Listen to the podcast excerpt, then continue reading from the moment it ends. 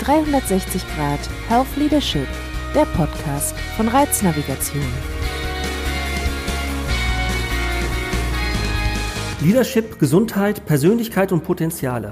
All das gehört doch irgendwie sowieso zur Arbeit dazu, oder? Aber was ist Arbeit eigentlich und ist Arbeit für alle gleich? Arbeiten wir heute anders als früher und wenn ja, wie sieht Arbeit heute aus? Unter dem Begriff New Work sind einige Konzepte von Arbeit zusammengefasst, die unserem heutigen Lebensmodellen und den Weltbildern besser entsprechen als die Konzepte, die wir aus dem letzten Jahrhundert übernommen haben. Aber dazu mehr in den nächsten Folgen dieses Podcasts. Unser erster Gesprächspartner ist Professor Dr. Gerald Hüther, mit dem wir uns anlässlich des Beitritts von Reiznavigation zur Akademie für Potenzialentfaltung getroffen haben.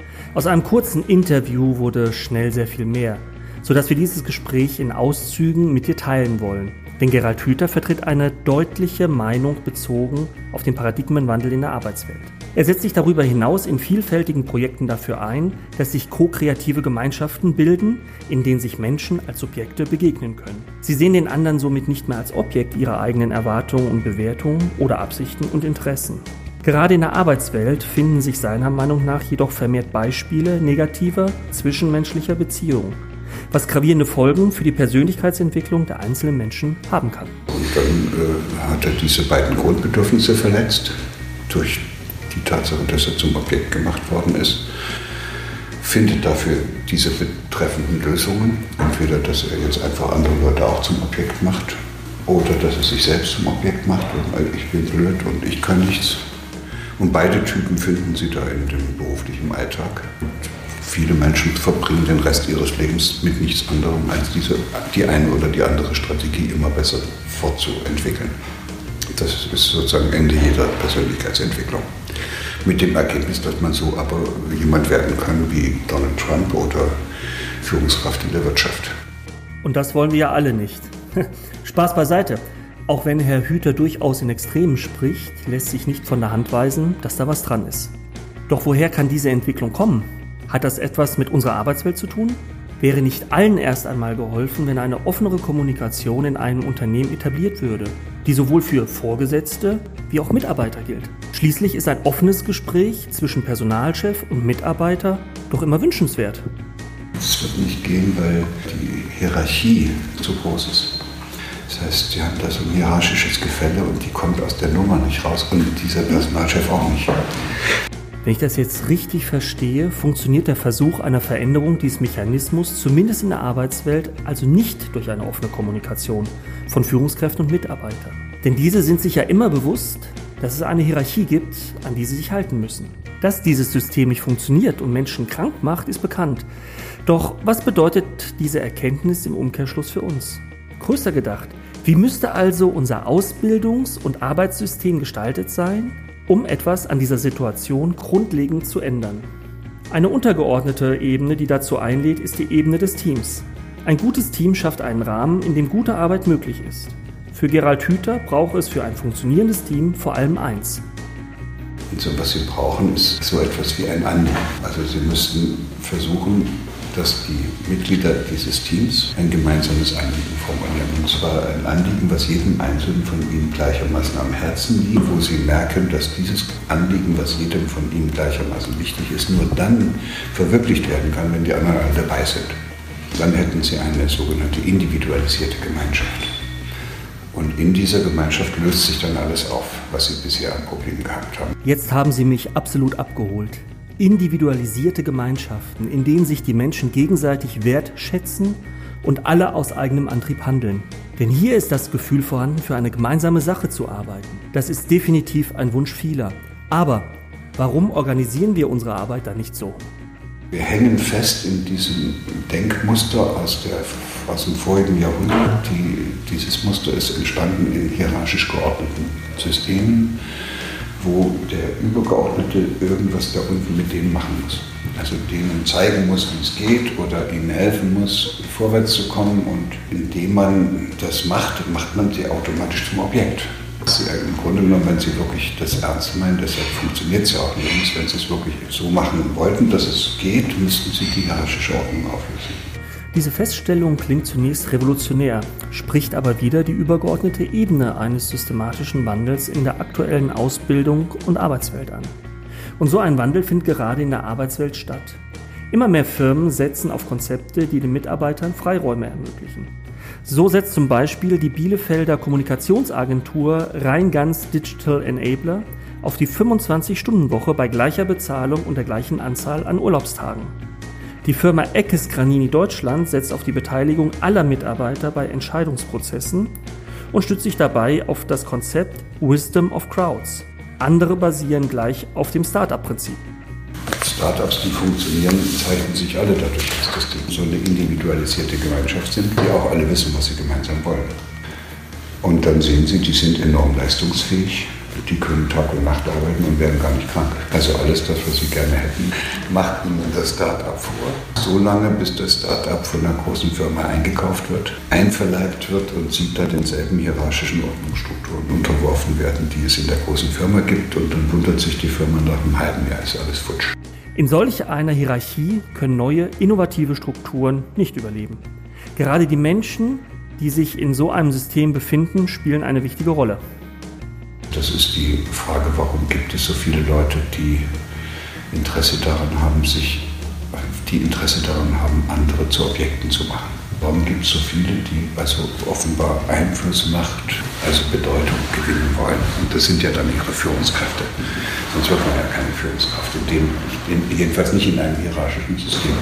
Und die Antwort auf diese Frage, warum Menschen anfangen, so immer wieder danach zu suchen, wie sie bedeutsam sein können, äh, das ist, muss ich die Eltern fragen. Das ist, die, die haben schon als Kinder die Erfahrung gemacht, dass sie um ihrer selbst willen nicht bedeutsam genug sind. Dass sie erst dann bedeutsam sind, wenn sie was leisten. Und dann müssen die sich dauernd bedeutsam machen. Und dann kommt eine ganze Werbeindustrie in einer Konsumgesellschaft, die ihnen zeigt, wie man sich bedeutsam macht.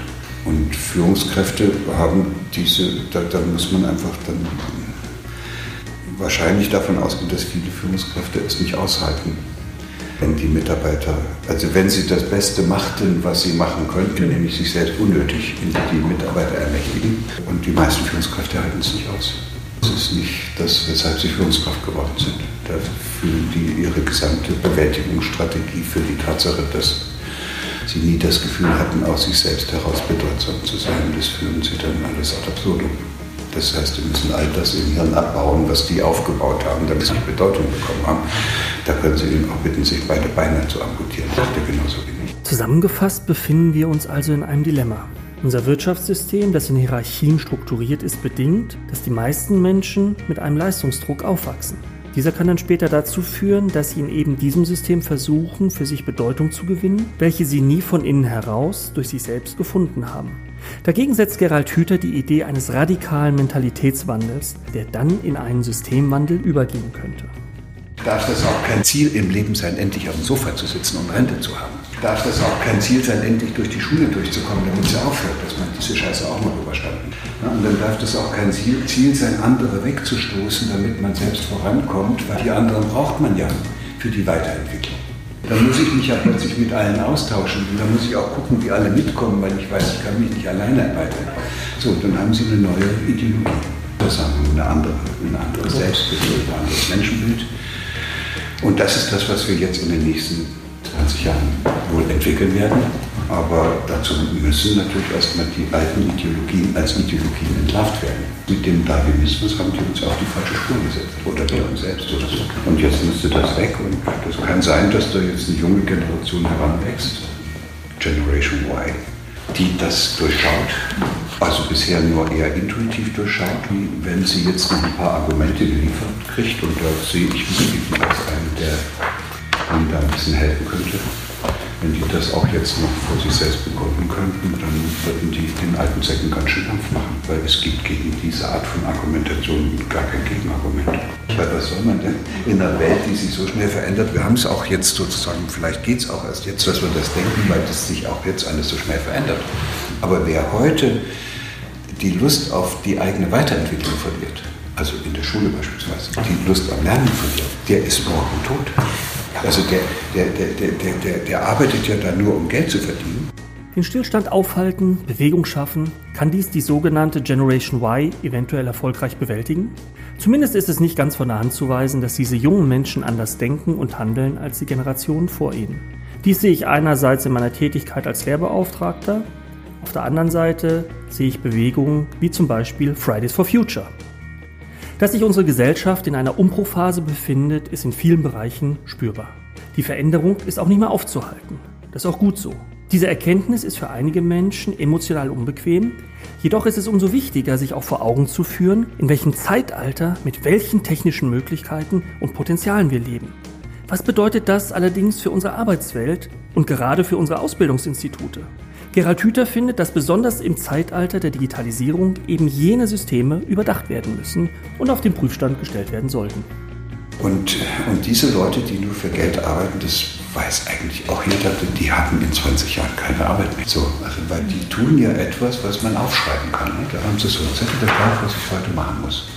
Und sobald ich aufschreiben kann, was ein Mensch am Tag zu erledigen hat, dann kann das auch ein Rechner machen. Ein Roboter. Das ist so hart. Und das gilt jetzt nicht nur für niedere Berufe, auch ein Arzt oder ein Jurist oder ein Hochschuldozent. Das ist mein Lieblings. Wenn ein Hochschuldozent nichts weiter macht, als immer wieder dieselbe Vorlesung, vor immer wieder den gleichen Studenten, der, der, der, den braucht keine Sau. Heute schon. Diese Massive Open Online sich einloggen und der kann es aber tausendmal besser als mit dem. Und dass sie überhaupt noch dahin gehen, geht dann eigentlich lässt sich nur noch aufrechterhalten, indem man sie zwingt, weil sie da irgendwie einen Daumenabdruck abgeben müssen, dass sie ja. da gewesen sind. Ja. Digitalisierung, was macht das mit uns? Es kommt drauf an. Der eine ängstigt sich, der andere ist verunsichert. Denn wir alle müssen uns von den Strukturen trennen, die wir schon lange kennen und uns somit auch Sicherheit geben. Ich bin jedoch davon überzeugt, dass wir als Gesellschaft daran wachsen können diese Veränderung wird dazu beitragen, dass Menschen sich mit dem, was sie tun, um Geld zu verdienen, viel wohler fühlen werden. Doch auch wenn ich zu denjenigen gehöre, die wenig Angst vor dieser Veränderung haben, frage ich mich auch, wie das funktionieren soll. Gerald Hüther und ich haben nicht über konkrete Lösungsansätze gesprochen. Ich finde seine Meinung und Kritik zu und an unserem Universitätssystem jedoch äußerst interessant. Äh, Startups lernt man wahrscheinlich in zwei Jahren wesentlich mehr, als man in zehn Jahren Universitätsbesuch äh, gelernt hat, weil, weil man dann ein Motiv hat, man weiß, was man will, man ist mit anderen an etwas dran, was sie alle gemeinsam, was ihnen allen gemeinsam am Herzen liegt und dann besorgen die sich verdammt nochmal all das, was sie brauchen. Es ist doch jetzt nicht mehr so wie früher, wo die Universität Alleinherrscher über das ja. Wissen war, sondern sie können sich heute viel bessere Skripte, viel bessere Beschreibungen, viel bessere Informationen holen, als es die auf der Universität gibt, wenn ja. sie nicht zur Universität gehen und das irgendwo anders suchen. Und deshalb fürchte ich, dass wir hier so eine Art Dauer, Saurier füttern, wo es endlos lange dauert, wenn man auf dem Schwein hat, bis das oben ankommt. Dank Gerald Hüther habe ich eine neue Sicht auf Motivation kennenlernen dürfen, die auch ohne Vergleichen und Druck funktioniert man als Mensch Leistungen nur dann vollbringt, wenn man dazu gedrückt und gestoßen wird. Das ist ja das Absurdeste, was man sich vorstellen kann. Weiß man auch jedes Kind, wenn man so einen kleinen Jungen beobachtet, der ist doch nicht zufrieden, dass der Turm mittelhoch ist, den er baut. Aber nicht, weil er, nicht, weil er einen Bruder hat, der ihn größer kann, sondern er. Er hat den Anspruch, wenn er was baut, aber dann volle Kanne, so groß es geht. Und das machen wir systematisch kaputt. Durch indem wir ständig sagen, du musst das mit dem großen Puter messen. Tatsache ist, wenn der große Puter kommt und den 10 cm größer baut, hat er keine Lust mehr. Weil das ist nicht fair. Ja? Dann muss er sich messen und dann ist die Freude am Turmbau dahin. Ging es dir im Laufe des Podcasts auch ab und an so, dass du dich gefragt hast, was denn dann mit dem Geld sei? Schließlich müssen wir auch von etwas leben. Auch dafür bietet Gerald Hüther einen Impuls an. Es geht hier gar nicht um Geld, sondern es geht um die Frage, wofür ich arbeite. Und wenn ich dafür arbeite, dass in Ruanda Schulen gebaut werden, dann äh, brauche ich so viel Geld, dass ich mir einigermaßen zurechtfinde und meinen Lebensunterhalt bestreiten und die Kinder gut großziehen kann und alles funktioniert. Aber ich brauche doch kein Geld, um mir irgendwelche Anschaffungen zu machen, mit denen ich mich nun von anderen Leuten unterscheide und wo ich dann äh, überall vorführen kann, was ich für ein toller Typ bin. Das ist doch das ganze Geld ist doch nur ein, äh, ein System, was wir uns geschaffen haben, um vor anderen deutlich zu machen, dass man bedeutsamer ist als ich. Und deshalb äh, wäre das ganze Problem mit dem Geld behoben, wenn man Gemeinschaften bauen würde, in denen Menschen das Gefühl haben, dass sie da bedeutsam genug sind. An dieser Stelle nochmal recht herzlichen Dank an Gerald Hüther für das Gespräch. Dies ist nur ein kleiner Ausschnitt von dem Gespräch, das ich mit Gerald Hüther führen durfte. Und wie du mit Sicherheit gemerkt hast, war es voller Denkanstöße, Impulse, innovativen Gedanken und Punkte, die es wert sind, diskutiert zu werden. Ein Satz von Gerald Hüther hat uns besonders berührt und diesen haben wir als Kernfrage für die nächsten Podcast-Folgen ausgesucht. Denn wir haben Menschen, die auf der ganzen Welt in verschiedenen Bereichen arbeiten, unter anderem die folgende Frage gestellt. Was ist den Leuten bedeutsam?